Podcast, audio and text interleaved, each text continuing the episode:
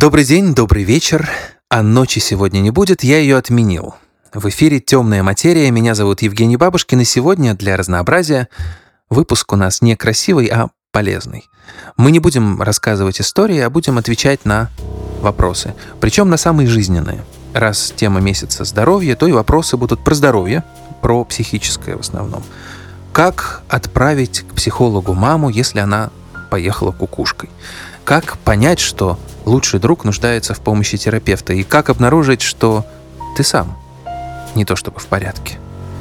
И у нас сегодня в гостях Анна Крымская, психолог, который загорелся, выгорел и вспыхнул снова. Привет, Анна. Добрый день. Друзья, сегодня мы будем опять не по сценарию, сегодня у нас будет живой разговор. Если мне не понравятся мои реплики, я просто перепишу их отдельно в студии, сделаю вид, что так и было. Анна, психолог, предприниматель, основательница сервиса YouTalk. Я правильно произнес название? Ну, мы его обычно YouTalk называем. Буква L обычно не читается, да. Вот. О нем мы еще поговорим, и очень подробно, но я начинаю с самого тупого вопроса, который всегда мечтал задать психологу, но у меня не так много их знакомых. Считается, что психологи прямая дорога тем, у кого со своей психикой не порядок. Вот у тебя есть тараканы, кошмары, э, злые родители, обижают тебя все и так далее, и ты идешь к психологе, чтобы самому себе прежде всего помочь. Было ли так у тебя, Анна? Ну, спорить не буду. Мне кажется, это довольно популярный сценарий. А, мой похож. То есть, э, как минимум, часть моей мотивации пойти на психвак была а, ровно про то, чтобы лучше понимать себя. Просто обычно, когда ты идешь только учиться на психолога, ты не очень осознаешь, в чем твой истинный запрос. Вот. То есть ты идешь, э, не знаю, порой с э, таким гордо поднятым знаменем спасти весь мир. А порой ты идешь, там, не знаю, делать науку а кто-то, может быть, честно сразу себе признается то, что он идет э, для того, чтобы лучше себя понимать. Я понимаю, что мы тут не на кушетке, что это подкаст, э, и что, может быть, этот вопрос слишком откровенный, но все-таки, что было не так? Да, много чего было не так. Мне кажется, я в принципе плохо себя тогда понимал. Ну, представь, это 17 лет, ты подросток. А вообще, мне кажется, мало кто себя в этом возрасте хорошо знает, понимает и тем более принимает. Все время в каком-то внутреннем конфликте была, внутреннем кризисе. А, я бы, мне трудно его как-то конкретно назвать. То есть, мне кажется, это, знаешь, вот люди, которые все время чуть-чуть, вот они только находят равновесие и сразу же его теряют. Только ты что-то про себя, не знаю, понял, у тебя открывается какой-то новый горизонт, что тебе непонятно. Только ты, не знаю, на какую-то свою боль откликнулся, сразу появляется новая боль. В общем, это какая-то история про вечно ищущих людей. Наверное, вот я была таким, и, в общем, таким и остаюсь. 10 лет, э, или даже сколько уже, наверное, лет 12 в психологии и 5 лет личного анализа не сильно что-то поменяли, поэтому, в общем, как запрос к этому миру и к себе был на то, чтобы вот, ну, лучше себя понимать, быть в большей гармонии с собой, в общем-то, быть более счастливым человеком. Так он и, и остался. Слушай, ну пока все, что ты рассказываешь, э, звучит э, как ну, я была нормальным подростком, как и все. Да? Потому что, мне кажется, человек, который нашел себя в 17 лет, человек просто конченый, скорее всего. 17 лет — время для поисков, время для того, чтобы быть неуверенным в себе. Это просто здорово, что у нас есть такой период жизни. А, окей, хорошо. Как ищущий человек, ищущего человека спрошу. И дал ли тебе психфак какие-то ключики к тому, чтобы помочь себе самой? Или для этого понадобился полноценный многолетний анализ?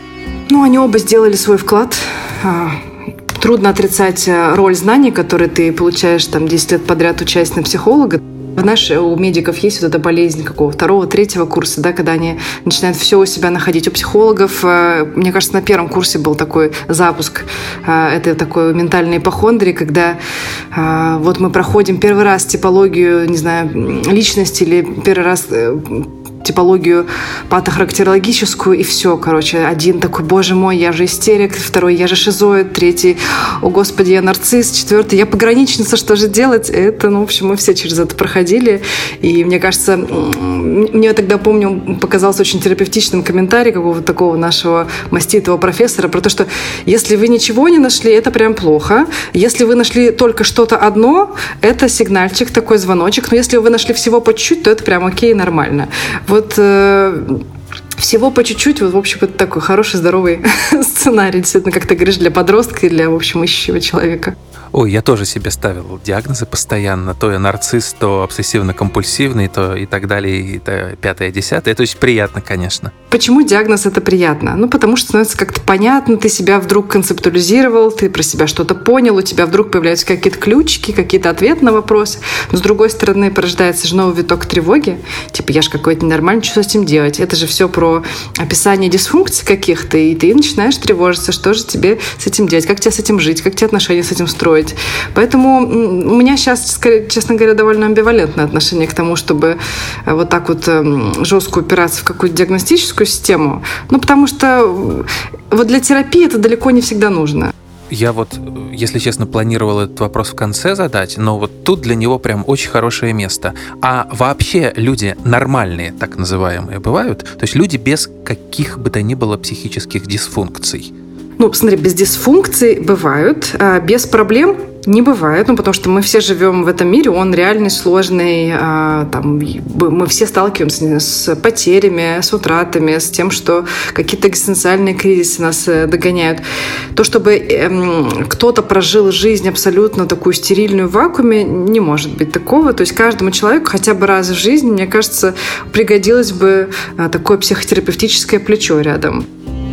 Есть разные понимания, что такое норма, что такое патология, и тут очень сильно еще зависит от того, в какой системе координат ты находишься и рассматриваешь. Потому что есть такое статистическое понятие нормы, да, то есть ну, кого больше, тот нормальный. Есть социальное понятие нормы, что вот это общество предъявляет к тебе какие-то требования, ожидания. Если ты им соответствуешь, ты нормальный. Не соответствуешь, там, ненормальный. Ну, например, там, да, взять а, Италию и Японию, да, там в одном, в одном государстве нормально друг друга трогать и прикасаться, и быть таким а, импульсивным, в другом, наоборот, это считается прям супер зашкваром. А, есть понятие нормы такое идеальное, вот религиозное, да, то есть быть как Иисус нормально, а быть грешником, в общем, неправильно, мы все стремимся быть как Иисус. А, есть понятие функциональное, да, то есть то, если твое состояние помогает тебе решать какие-то проблемы, да, и оно, в общем, делает тебя скорее здоровым, чем ну, больным, не знаю, помогает, в общем, тебе как-то перерабатывать э, те задачи, да, которые мир тебе посылает, то тогда ты считаешься здоровым. А если а, в общем, твое состояние мешает тебе решать проблемы, то ты болен. И есть, наконец, такое самое, в общем, на мой взгляд, адекватное представление о норме патологии. Это так называемое индивидуальное, когда твое состояние сравнивается не с другими, а с самим собой в другие моменты времени. То есть у тебя есть, условно, более здоровое состояние и более дисфункциональные на протяжении жизни. Вот и все. Господи, это так успокаивает, это так терапевтично. Я рада. Вот. Прям, я надеюсь, что не только для меня, но и для слушателей тоже. Если возвращаться к э, годам на психфаке, э, многие знакомые врачи и несостоявшиеся врачи тоже рассказывали мне про первый поход в морг, что вот это прям водораздел. А, ты тут понимаешь, готов ты к этой профессии или нет. В профессии психолога есть такой водораздел, когда ты понимаешь, что все, вот с этим я точно не справлюсь но потом справляешься в итоге все-таки. Но поскольку я клинический психолог, я, наверное, в этом плане даже на врачей в чем-то похожа, и, ну, наверное, ну, трудно назвать водоразделом это, но, наверное, довольно значимым событием является первый практикум в психиатрической больнице. Я помню, что первый раз пришла а, в больницу на втором, кажется, курсе, раньше, чем она у нас была по программе, просто потому что я курсовую писала у завкафедры, и он меня, в общем, пригласил а, со старшими курсами сходить в научный центр психического здоровья Академии наук. Я, в общем, там потом еще работала пять лет. В общем, я туда пришла на этот практикум, и впервые в жизни а, увидела, в общем, настоящего психически больного человека. Причем на практику приводят довольно яркие случаи из острых отделений. И это, конечно, был шок, но шок приятный, мне понравился. Я как раз еще была в том модусе, когда все странненькое привлекает, э, и ты еще не чувствуешь за этим какой-то, ну, там, боли настоящей, да, там, трагедии какой-то жизненной. В тот момент, ну, это как вот ты маленький смотришь ужастики, да, и тебе прикольно. Там, я помню, что меня впечатлило, но совершенно точно не было никакого отторжения. То есть я понимала, что очень интересно разобраться в этом, как это работает, как это ломается, что с этим сделать, как это починить. Когда меня готовили к этому разговору, меня предупредили. Анна выгоревший психолог. Ну, не в том смысле, что все, штамп, клеймо, выгоревший психолог, но что она пережила профессиональное выгорание. Ты можешь раска- рассказать, как это было? Могу. Конечно, любопытно, что меня концептуализировали именно так, при том, что, мне кажется, я подобной какой-то коннотации не давала. Я выгорала точно не один раз. Мне кажется, у меня вообще цикл раз в три года я выгораю. А, не вижу в этом какой-то там трагедии. Это не, не, для меня как раз не водораздельная какая-то такая история, что вот ты выгорел, потом как птица Феникс возродился из пепла, да, а потом вот как то перестроил свою жизнь, открыл себе третий глаз и начал жить заново. Да нет, это цикл какой-то такой эмоциональный, мотивационный, да, внутри которого, в общем, я живу всю жизнь. А я хорошо это про себя знаю, и я, в общем, уже окей с этим, немножко научилась с этим жить. Действительно, э, внутри именно психотерапевтической практики я точно столкнулась с серьезным выгоранием. Мне кажется, это как раз э, был третий год моей работы уже в клинике. То есть после того, как я закончила психфак, я пошла работать э, в психиатрическую больницу, вот в научный центр психического здоровья. Работала там медицинским психологом, проводила индивидуальную терапию, групповую терапию, диагностику, в общем, врачам помогала. И это было непросто. Причем непросто не потому, что не потому что, ну, как бы вот каждый день там сталкиваешься с какой-то трагедией или с чем-то невероятным. Наоборот, скорее, потому что, по большому счету, э, расстройства психические это очень, ну, как сказать, э, однообразно и грустно. То есть это жизни людей, которые скорее чего-то лишены. То есть это Эм, вот был человек, он был, э, например, он чего-то хотел, и тут перестал хотеть. Э, был человек, у которого были радости, э, тревоги, взлеты и там падения, и тут он стал какой-то ровный, практически ничего не испытывает. То есть гораздо чаще ты встречаешься, когда с хронической именно патологией, не с острой, а с хронической, то ты встречаешься с людьми, которые каких-то частей жизни лишены. И э, довольно часто эти штуки не поправить психи- психологически, да, психотерапевтически, потому что они э, в том числе связаны там, с изменением нейромедиаторов, да, с изменениями органическими. И когда ты а, работаешь а, несколько лет подряд, видишь одних и тех же пациентов, которые там уже 10 лет подряд наблюдаются в больнице, да, и ты понимаешь, что ну, ты можешь их поддержать в моменте, ты можешь а, им помочь социализироваться, ты можешь им помочь принять себя, ты даже каким-то штукам их можешь обучить более эффективным, там, ментальным. Но ты этот э, как сказать, ты часы назад э, вспять не повернешь, ты жизнь не переиграешь. То есть а, она уже вот так сложилась. То есть та психопатология, с которой я работала, она она вот такая. Она довольно тяжелая и серьезная. Вот. Э, и, ну, в общем, это грустно.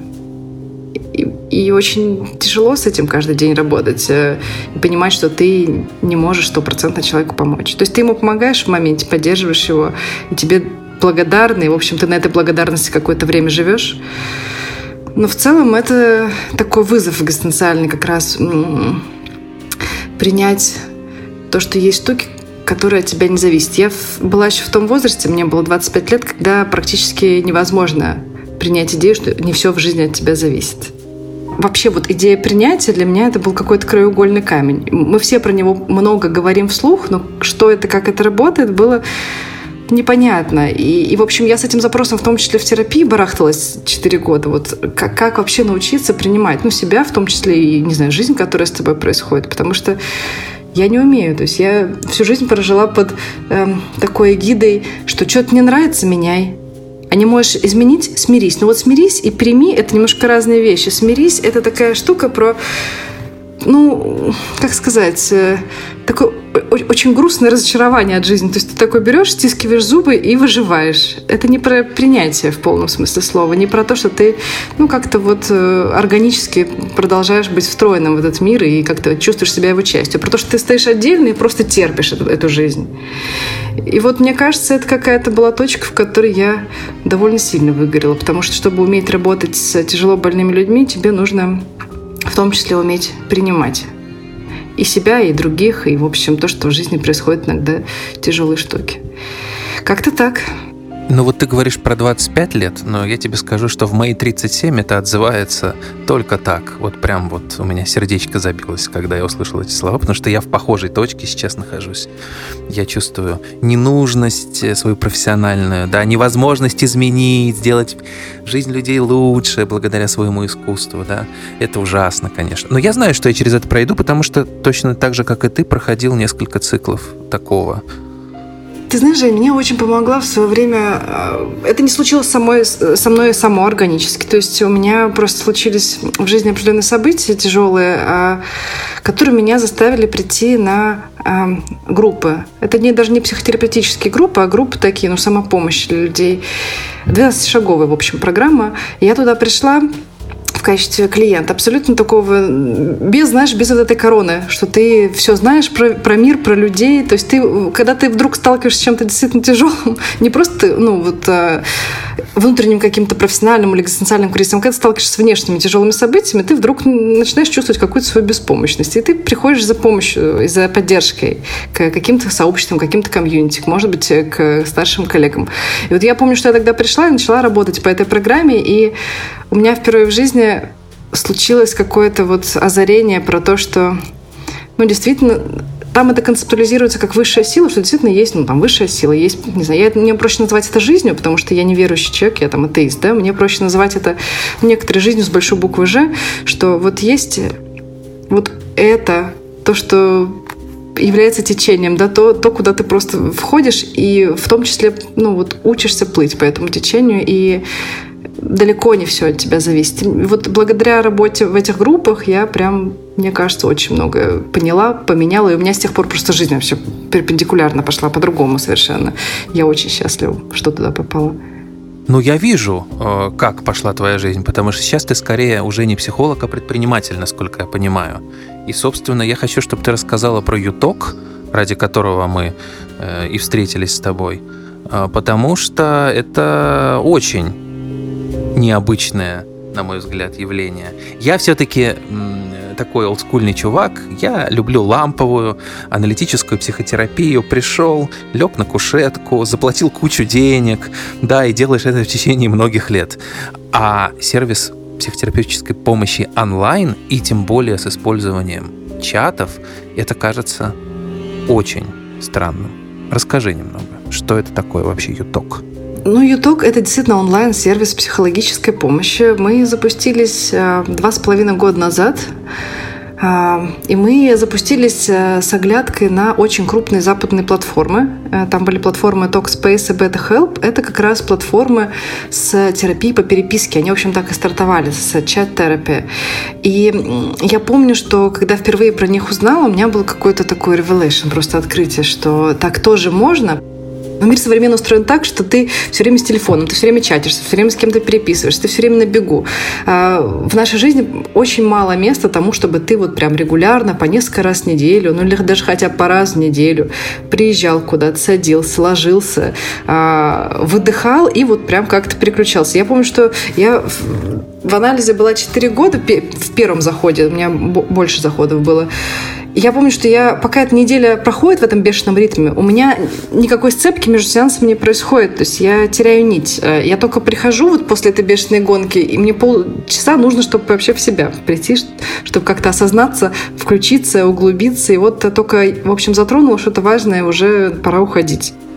Я подумала, что как было бы здорово создать сервис, который позволяет ну, делиться тем, что с тобой происходит в моменте, когда это происходит. Да? То есть не откладывая, а вот здесь сейчас произошло с тобой какое-то чувство, да, какое-то событие, и ты можешь про него написать. А, и когда вот я увидела, что есть эти западные платформы, я подумала, что бац, что вот это прям вообще то, что надо. И я бы хотела с чем-то таким пользоваться. И мне кажется, современная молодежь точно для нее это гораздо более понятный комфортный формат, чем вот такие вот классические, а, классические встречи в кабинете. Мне кажется, что из-за коронавируса, из-за карантина, из-за того, что многие из нас сидят в заперти, я вот очень давно не выходил из дома, а, число обращений к терапевтам, особенно когда есть чат, должно только увеличиться. Так ли это? Это действительно так. А у нас э, за время карантина практически в три раза увеличилось количество сессий, которые мы вместе проводим.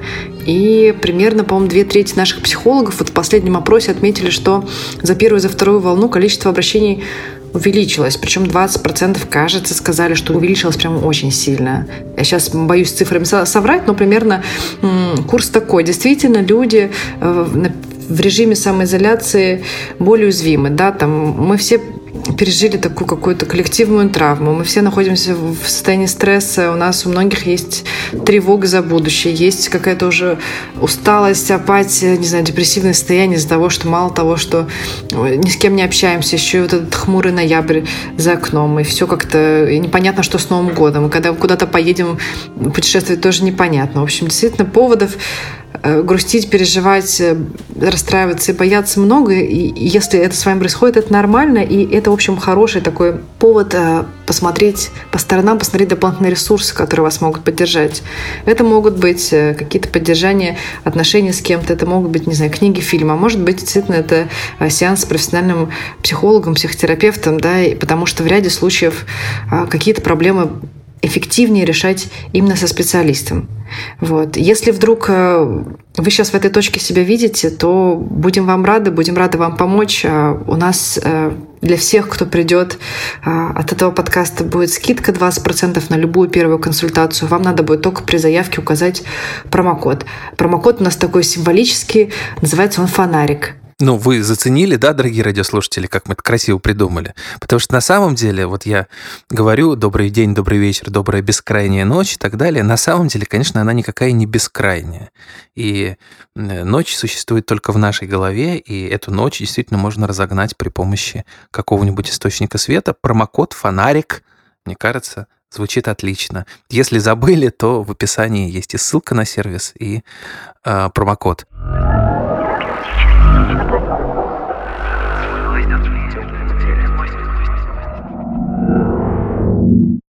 Ну, вот я, конечно, ни разу не психотерапевт, но я интервьюер. Я взял очень много интервью в своей жизни. Э, часть из них я брал вживую, часть по телефону, часть текстово. Ну, вот так людям было приятнее самим набирать ответы. И я столкнулся с тем, что, хотя текстовые интервью получаются, конечно, самые красивые, потому что люди гораздо лучше пишут, чем говорят, но они получаются и самые нечестные в каком-то смысле, потому что люди выдают отредактированную версию себя. Разве это не мешает психотерапии, когда ты в разговоре со своим терапевтом в чате, ну, выдаешь какую-то, ну, на самом деле, фальш. И степень этой фальши зависит от того, насколько хорошо ты владеешь письмом, а я уверен, что очень многие владеют очень хорошо. Короче, а, где границы а, эффективности чата в психотерапии? Много чего здесь хочется сказать. А, ну, во-первых, смотри, разная мотивация у людей, которые дают тебе ответы, и у людей, которые сами приходят и просят помощи психолога. Очевидно, что когда ты даешь интервью, тебе, э, у тебя такая прям включается социальная желательность, тебе хочется казаться умным, там, не знаю, интересным, сложным, и, разумеется, ты вылизываешь тексты, шлифуешь их и так далее. Когда человек обращается э, за помощью э, в переписке к психологу, у него, во-первых, ну, довольно редко бывает мотивация произвести впечатление. Такое бывает, но это, в общем, не, не ключевое, с чем люди приходят. Обычно они в чат э, идут по следующим причинам. Они не могут а, пойти даже на видеоконсультацию, а, ну, а научную тем более. Например, не знаю, там мама в декрете, она просто, ну, у нее нет времени даже оторваться вот от ребенка на а, видеоконсультацию. Или человек с каким-то деловым, там, э, плотным, загруженным графиком, да, то есть ему просто некогда вообще включиться. Или женщина, которая живет в однушке на самоизоляции вместе с абьюзером, да, который, э, если он узнает, что она в терапии, в общем, ей же будет хуже. То есть в чат довольно часто приходит приходят люди не потому, что видят в нем какую-то особую терапевтическую ценность, а потому что это один из немногих каналов, который им доступен. И мы, э, в общем, так это и позиционируем. Мы не считаем, что терапия в переписке, ну, как бы я даже не назвала бы это терапией в переписке, это консультирование по переписке, да, что э, оно претендует на то, что оно заменит э, очный или там э, видеоформат. Скорее, это история про то, что э, некоторые люди не могут получить помощь иначе, некоторым людям нужна регулярная поддержка, и они э, между сессиями или после окончания терапии могут в таком виде продолжать да, работу с своим психологом. Плюс э, есть люди, которым очень трудно начать, и для них переписка — это такой более легкий вход. То есть, ну, люди с социофобией, да, возможно, там, и люди, которым, в принципе, как-то вот они интровертные, им трудно устанавливать контакт. Для них переписка — это, в общем, хороший вариант входа. И мы практически всех клиентов, кто к нам приходит на переписку, мы их со временем, мы, мы им со временем рекомендуем перейти э, в видеоформат. Ну, потому что просто считаем, что в, в процессе него можно больше вещей проработать. Вот. А, тем не менее, текст по-своему тоже прикольная штука. А, во-первых, в нем проявляются эмоции, но по-другому, да, то есть и вообще вот какие-то, например, нарративный подход, он с текстом круто работает, потому что там вообще главная идея переписать свой такой, не знаю, жизненный сценарий, какой-то текст, который тебя описывает. Любые письменные практики, да, письмо себе маленькому, там, письмо там своему партнеру, прекрасно работает. А, когнитивно-поведенческие техники, которые вот структурированные, там, дневниковые какие-то практики, отлично работают. Текст хорош тем, что ты к нему можешь возвращаться, да, в отличие от воспоминания о терапии. То есть ты, э, терапию, она у тебя может выветриться, да, то, что было на сеансе, а тут ты можешь перечитывать. И в этом плане какие-то консультативные такие четкие запросы, с ними даже может быть порой эффективнее, потому что ты можешь успеть структурировать мысли, успеть разбить их, не знаю, на буллеты, передумать, пере, как-то концептуализировать. И потом ответы психолога, да, ты можешь их перечитывать, можешь их как-то, не знаю, там там, к ним возвращаться в сложные моменты. В этом плане у текста есть свои преимущества. Просто не надо ждать, что он будет равносилен. Вот и все. Ну, ты почти меня убедила, но у меня есть еще один уточняющий вопрос про силу текста. Ну вот, например, особенно на Фейсбуке часто это встречается. Э, человек явно переживает тяжелое время, возможно, у него есть какая-то диагностированная проблема, и он об этом открыто заявляет. Возможно, у него есть какая-то тяжелая зависимость, и он прям очень подробно фиксирует все, что с ним происходит, вываливает, короче говоря, самые тяжелые моменты своей жизни на свою аудиторию, пытаясь получить какой-то ответ. А, это такая, такая массовая психотерапия фейсбучная. Меня, если честно, хоть я сам этим грешил в какой-то момент, это ужасно раздражает. Но вопрос такой, насколько это эффективно вообще, когда ты не идешь к психотерапевту, а вот занимаешься таким в соцсетях? он вываливает это э, и находится при этом, скорее всего, в довольно уязвимом состоянии. То есть, ну, он предъявился как-то, он что-то раскрылся, какими-то своими травмами поделился. И а, насколько он готов, что какие-то ответы будут токсичными, насколько он готов к тому, что кто-то его а, будет критиковать. Я знаю, что есть такие экологичные комьюнити фейсбучные, в которых прям все дарят друг другу виртуальные обнимашки. То есть там прям точно ты вот написал какую-то жесть, да, и тебе точно будут, ну, вот обнимаешь, лучи поддержки и так далее. Ты там не столкнешься с какими-то неприятными комментариями. Но если ты просто это презентуешь в обычную соцсеть, да, ну, в какую-то неотфильтрованную, то есть риск, что ты столкнешься с какой-то реакцией, которой не готов. Мне кажется, хорошая практика делиться такими историями тяжелыми, когда ты их проработал. То есть, скорее классно э, сказать, ребят, мне важно, там, не знаю, признаться вам, что там месяц назад мы с мужем решили развестись. А сейчас мне окей, но тогда было непросто. Я, не знаю, там прошел, прошла там через такие-то этапы, и теперь отношусь к этому так. Почему делюсь этим? Потому что, там, не знаю, хочу нормализовать эту тему для вас. Когда человек уже, в общем, как-то не пышет этим эффектом, а, в общем, он как-то немножко себя хоть подзакрыл, да, сам, либо с помощью терапевта, либо, в общем, э, с помощью самоанализа, да, то э, он уже в менее уязвимом состоянии. То есть мне кажется, что немножко постфактум бывает более бережно. Но решать за всех не буду. Иногда в моменте получить волну помощи и поддержки тоже неплохо бывает. Просто надо осознавать, что не, не все люди будут поддерживающими. Если ты к этому готов, то открывайся. Нет, значит нет. Спасибо. Пойду и поставлю после нашего интервью сердечко всем таким людям в моей ленте. Теперь, а то вдруг я какой-то токсичный козел. Хорошо.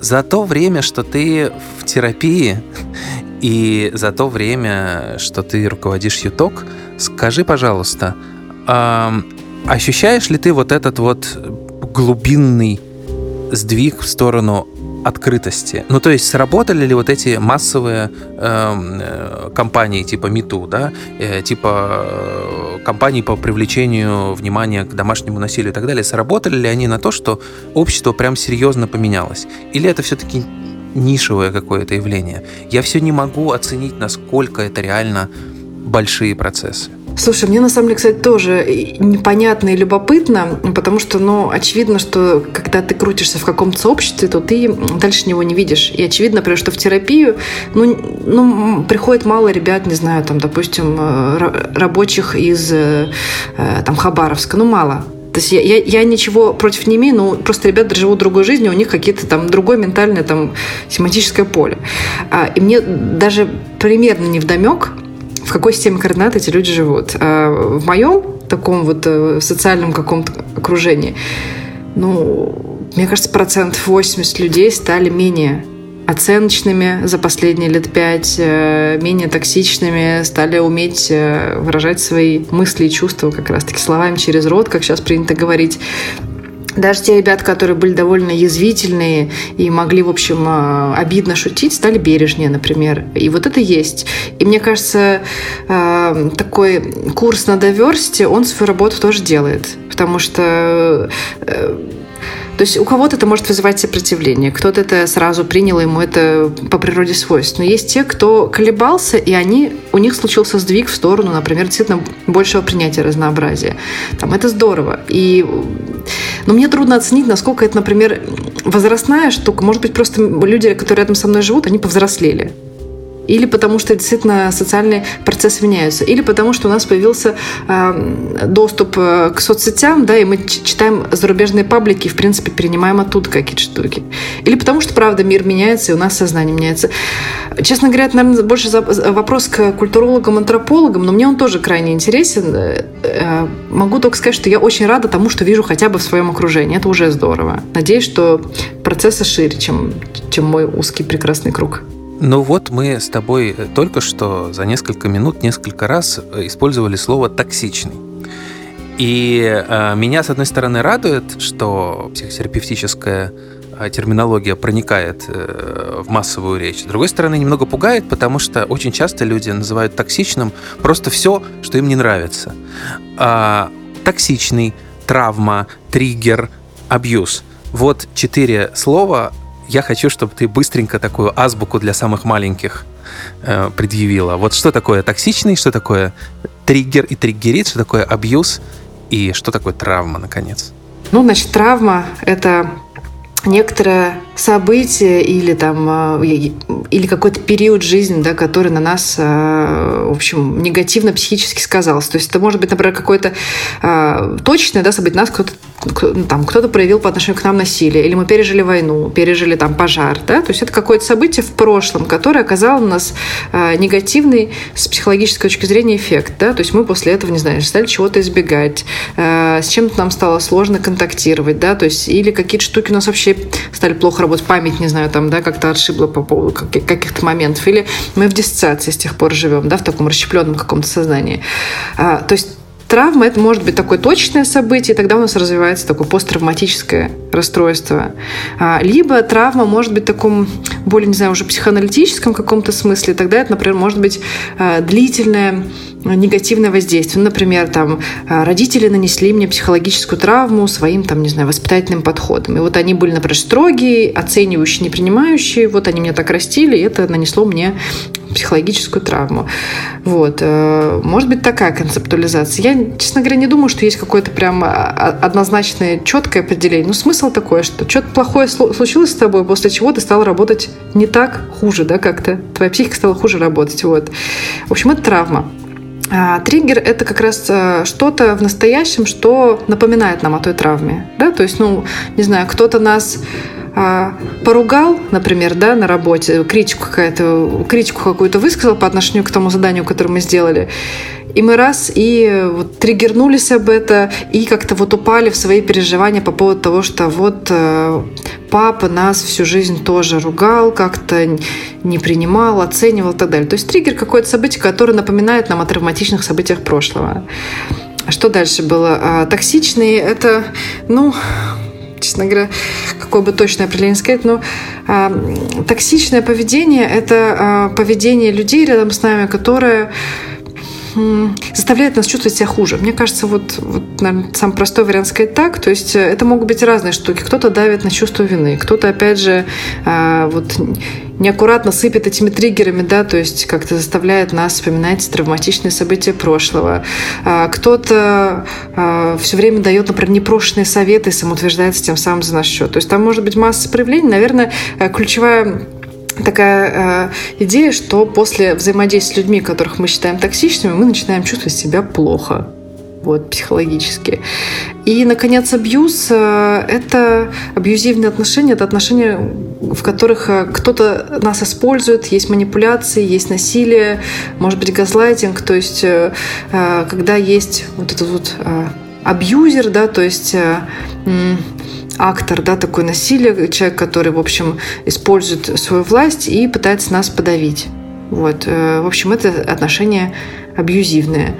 Сейчас используется это сплошь и рядом, потому что люди э, стараются быть более чувствительными к тому, что с ними происходит. Мне кажется, это, кстати, неплохое, неплохое явление, просто оно переходное. То есть, когда долго про что-то молчали, а потом вдруг заговорили, то как бы все рассматривается под микроскопом, все как-то гипертрофировано, да, вот как эти истории с воспоминаниями о том насилии, которое там случилось много лет назад, да, сексуальном, например, которые сейчас в медиа были раскручены. Э, мне не кажется, что так мир будет жить. Просто некоторые говорят, боже мой, теперь ни один мужчина не сможет сказать э, комплимент девушке, как же так? Э, в общем, любые какие-то сексуальные инсинуации пропадают из нашей действительности. Мне не кажется, что то, что раздувают из вот этих дел какие-то громкие истории, что это опасно в будущем. Просто скорее это история про то, что мы долго про это молчали, и вдруг там наконец-то разрешили про это сказать, и мы просто ну, вопим о том, насколько нам э, все это время было больно, тяжело. Потом боль уляжется. Но это как с любой, в общем, работа с любой травмой, да, то есть вначале человек долго, в общем, как-то живет, стиснув зуб, потом он, он прямо его прорывает, да, вот в плане этой боли. А потом, в общем, как-то все немножечко потихонечку сглаживается, и действительно там уже могут только какие-то триггеры провоцировать. Вот, как-то так. Ну хорошо, я тоже в этом отношении очень оптимистично настроен. Я тоже согласен, что это просто прорвало, это нормально. Но вот что меня волнует по-настоящему в связи э, с тем, что так называемая культура травмы да, вошла в обиход, э, тем, что наряду с э, появлением по-настоящему массовых да, и полезных психологических сервисов вроде ЮТОК, наряду с э, популяризацией психотерапии, появляются всевозможные э, любительские психологи, всякие инста, тета, дзета хиллеры, которые совмещают терапию с картами Таро и так далее. Короче, какой-то полный расколбас. На Западе так не пройдет, потому что, ну, если ты начнешь под званием психолога или психотерапевта вещать какой-то зашквар, то тебя лишат, скорее всего, этого звания. Ну, потому что так психолог, э, согласно там нормам, принятым в данном сообществе профессиональном, вести себя не должен. У нас это э, не работает, поэтому, в общем, это плодится, ну, как грибы после дождя. Почему это плохо? А, казалось бы, ну, пусть все верят во что хотят, и в целом не буду с этим спорить, но бывает, ну, как бы к психологам люди приходят в уязвимом состоянии, в том числе к блогерам. Они обращаются с, в каком-то очень уязвимом состоянии. И когда им дают как минимум не рабочие, а как максимум э, дисфункциональные да, советы, это может навредить. Ну вот буквально вчера видела в сторис, да, кошечка с вопросом, женщина пишет, у меня рак щитовидки, не знаю, с чего начать, чувствую страх. Ей на это пишут. Вот знаю а, хорошего психосомата. Перехожу по ссылочке этого психосомата. Там я нумеролог, а, верну любовь в жизнь, соединю вас там, не знаю, с какими-то прошлыми реинкарнациями. И я понимаю, что сидит человек, у него рак щитовидки, ему надо пойти к врачу вообще. Ему надо пойти лечиться, химиотерапию, возможно, принимать, может быть, облучаться, да? А ему его отправляют к нумерологу. Он потеряет, ну хорошо, допустим, он потеряет месяц месяц-два, а вдруг это критический месяц-два. Вдруг за это время ну, произойдут какие-то необратимые изменения. И такого бывает, к сожалению, довольно много. Или, не знаю, там паблики, в которых э, женщины учат, что если вот носить длинную юбку, то обязательно вот э, энергия как-то там соберется правильно, и вот привлечешь хорошего мужчину в свою жизнь. Ну, никакой науки за этим нет. Но при этом очевидно, что когда ты чувствуешь, что личная жизнь не складывается, там, с мужем не сложилось, да, конечно, тебе хочется ну, там, уцепиться за любую такую концепцию, которая обещает легкое, понятное, реализуемое решение. Потому что психотерапия-то ничего такого не обещает. Она, наоборот, говорит, что будет сложно, будет непонятно. Возможно, тебе даже вначале станет какое-то время хуже, потому что ты вот, ну, столкнешься с какими-то там бессознательными процессами. А тут все понятно. Ну что, носить по понедельникам, значит, длинную юбку, по вторникам юбку до щиколотки, а по средам юбку до колена. И вот тогда хорошая личная жизнь с тобой случится. Понятно? Понятно. Будет работать? Ну, думаю, что нет, но, скорее всего, те, кто так делают, они э, находят подтверждение тому, что эта концепция рабочая. Хотя могли бы гораздо более эффективно, в общем, поработать своими страхами и установками. В общем, грустная эта история, грустно и смешно. Я-то понятно, что сижу там, ухмыляюсь скорее, для меня это забавно, но люди могут жизнь порушить из-за таких непрофессионалов, и вот это печально. Ну, с вот этими всеми ведическими женщинами, которые проветриваются при помощи юбки, тут примерно понятно. Большинство людей, мне кажется, распознают, что это шарлатаны. Но мне кажется, что есть более, более тяжелые случаи, особенно когда шарлатанство маскируется наукообразием каким-то. И э, как этого избежать, э, как ты этого избегаешь, как ты э, нанимаешь, отбираешь э, терапевтов в свою команду? Ну, у нас э, довольно жесткая система отбора. А, у нас только 5% людей, которые хотят попасть к нам в команду, к нам действительно попадают. Значит, у нас есть довольно высокие требования. Первое требование, что должно быть высшее психологическое образование у человека, желательно из э, таких э, либо государственных серьезных вузов, либо из вузов, у которых хорошая репутация. Помимо этого, у человека должно быть повышение квалификации по одному из таких принятых в профессиональном сообществе направлений психотерапии. Как, как минимум двухлетняя программа должна быть, а может быть несколько таких программ. А, также у человека а, должен быть опыт работы с клиентами. К нам попадают те, у кого опыт от э, трех лет, но в среднем там 7 лет опыт работы с клиентами. А, те, у кого есть опыт прохождения личной терапии, это не история про там, пару сеансов, а ну, там, от двух лет. Вот. И также должен быть опыт прохождения супервизии. Вот, супервизия – это формат взаимодействия со старшим коллегой, когда ты разбираешь клиентские случаи э, вместе с кем-то, кто, в общем, со стороны может, опять же, да, на эту историю взглянуть и помочь тебе ну, увидеть какие-то процессы, которые, может быть, ты сам как психолог э, привносишь, но не видишь, да? И то есть такой некоторый микс между учебой и личной терапией получается. Вот это требование. А дальше э, этап отбора есть. Этап отбора у нас следующий, что мы, во-первых, проверяем все дипломы, чтобы они были настоящими. Мы берем рекомендации у старших коллег, то есть у супервизоров, у преподавателей, может быть, у котерапевтов. Мы даем кейс на разбор, то есть какой-то клинический случай, и человек должен написать план терапии по этому случаю. Мы разработали тест на толерантность и умение работать с уязвимыми группами. А, этот тест как раз позволяет нам отобрать в команду только тех специалистов, которые не склонны к сексизму, гомофобии, трансфобии, фетфобии и другим неприятным штукам. В общем, потому что, а, к сожалению, в российском профессиональном сообществе все еще есть э, предвзятость, бывают вот такие вот нерациональные какие-то установки архаические у специалистов, и нам даже сложно их называть специалистами. В общем, и к нам в команду такие не попадают. Для нас это очень важно, потому что мы себя позиционируем как супер-френдли сервис.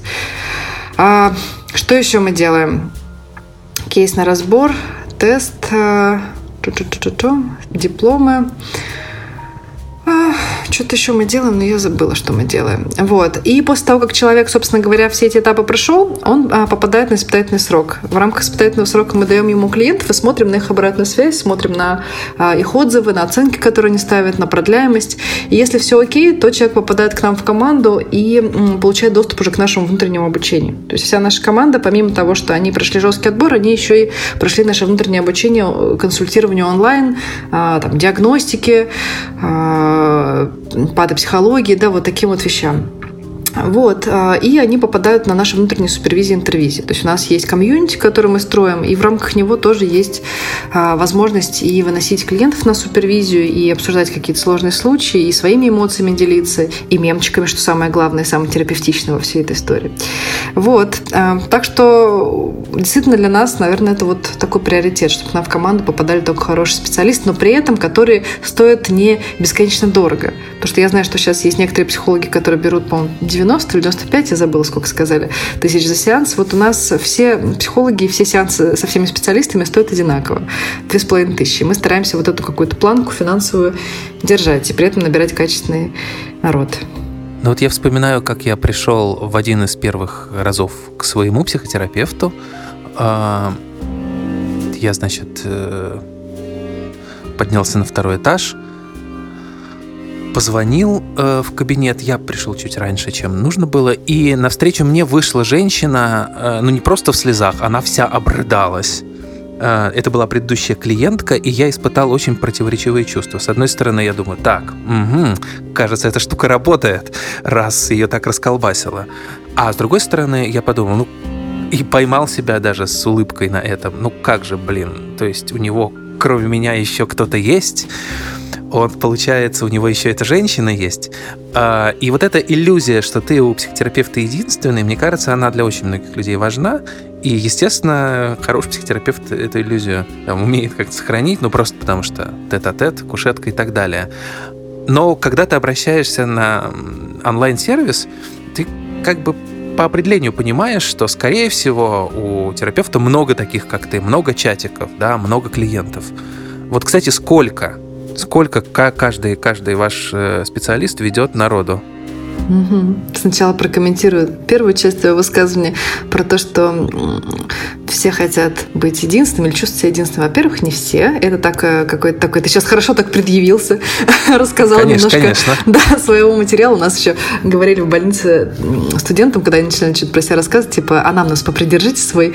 А, не все, да, не для всех это важно, но для многих важно, да, с определенными какими-то своими такими вот переживаниями. А мне кажется, это всегда отличная тема для проработки, то есть отличный старт диалога. То есть мне важно там, чувствовать, что я один. Или как вы шерите время между мной и другими клиентами. Это вообще замечательная тема для как раз проработки, потому что э, через нее можно увидеть то, что в жизни происходит, да, то, что, то, как это, в общем, проявляется в наших отношениях с другими людьми.